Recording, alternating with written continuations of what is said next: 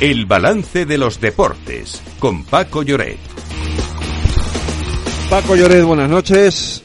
Hola, ¿qué tal Federico? Muy buenas. A la espera de ese partido del Girona Athletic de las 9 de la noche, el Madrid que no falló en Cádiz es primero de la clasificación a dos con dos bueno pues si dos puntos por encima del Girona si el Girona gana hoy evidentemente seguirá liderando el, la clasificación de la liga Sí, el Madrid ahora tiene un punto más que el Girona, pero tiene mejor gol average. Eh, bueno, no perdonó eh, y vamos a ver qué pasa. El de esta noche es un partidazo porque el Girona, eh, bueno, pues tiene unos números espectaculares se enfrenta probablemente a uno de los rivales también más en forma.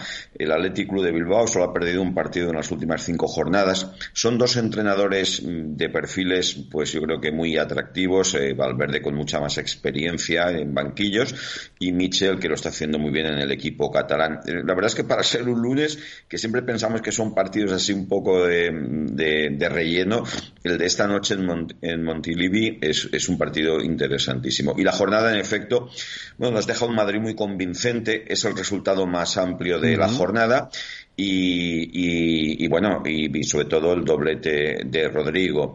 También te destacaría la victoria del Villarreal. Otro tres, otro tres, otro triplete, ¿eh? Ahí también. Sí, claro, aquí hay, eh, hay tres goles. Eh, debo decir que Osasuna tuvo mala suerte porque el portero del Villarreal lo paró todo en la primera mm, parte, sobre todo. Eh, y dos nombres propios, Marcelino, que vuelve de la mejor manera posible al banquillo eh, del Villarreal, y Morales, el ex del Levante, que hizo un partido soberbio, marcó los tres goles. Y además de eso, bueno, pues eh, el Betis y la Real Sociedad que sacaron adelante partidos complejos que están en la zona alta.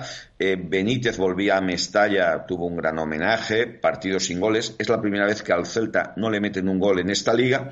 Y para el Valencia, pues bueno, es un punto para mantenerse ahí. Y sobre todo también te destacaría a ese rayo vallecano atrevido, que en cierto modo le sacó los colores a un Barça que cada vez que va a Vallecas lo pasa francamente eh, mal.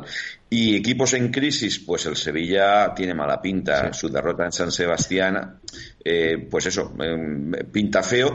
Y dos equipos que están hundidos en la tabla, dos equipos andaluces, que son el Granada, que se ha cargado a su entrenador, a Paco López, y el Almería, que sigue sin ganar. Es el único equipo y suma solamente eh, tres puntos en 14 jornadas. Mala pinta para el equipo almeriense. Así que esta es la radiografía de la jornada y recordar que a partir de mañana y pasado tenemos cambios. Mañana se juegan el Barça y Atlético, Barça en casa, Atlético en casa del Feyenoord y, y, el resto del miércoles, sí. Sí, tenemos ahí partidos muy interesantes. Hombre, mañana el Atlético de Madrid en Rotterdam, atención al ambiente que hay allí, es tremendo. Eh, tiene una prueba de fuego, mm, bueno, está curtido el equipo de Simeone y el Barça con poco margen de error y veo muchas dudas, eh, muchas, eh, no sé, en el Barcelona está todo ahora muy revuelto y mal enemigo le ha tocado el Oporto eh, eh, y en Montjuic yo creo que es un partido que ojo eh, vamos a ver porque si no gana el Barça mañana se le puede complicar de cara a la última jornada hay partidazo en el Bernabéu el miércoles, Madrid-Nápoles, pero bueno, el Madrid ya tiene los deberes más que hechos, es un partido atractivo por quien juega y yo creo que el Sevilla ahora mismo está para pensar poco en la Champions, eh, juega en casa con el, con el Lens, ¿no? Y la Real Sociedad, que ahora mismo a lo que aspira es a ser campeona de, grupo eh, con el Inter y, creo que, va en, muy buena dirección. Oye, no quiero, rápidamente, no quiero dejar el fútbol sin unas críticas eh, que ha hecho John Laporta contra el arbitraje, Lorena. Sí, el presidente del Barcelona ha asegurado que el pasado sábado no le pitaron al Barça dos penaltis, dice clarísimos, uno a Rafinha y otro a Lewandowski. Lo ha dicho en la presentación de los actos futbolísticos de TV3, donde también ha mostrado todo su apoyo a Xavi Hernández y donde ha asegurado que confía en que el partido ante el Oporto vaya bien. Y antes de irnos, Paco, ese preolímpico de básquet en Valencia. Sí, es, es, importantísimo para la selección española porque es el último tren que le queda para ir a los Juegos Olímpicos de, de París. España ha tenido suerte en el sorteo que ha sido esta tarde. Le ha tocado eh, la selección de eh, Líbano y de Angola pero si supera a estos dos rivales que los tiene que superar, entre el 2 y el 7 de julio se juegan en cuatro ciudades en todo el mundo, una de ellas es Valencia.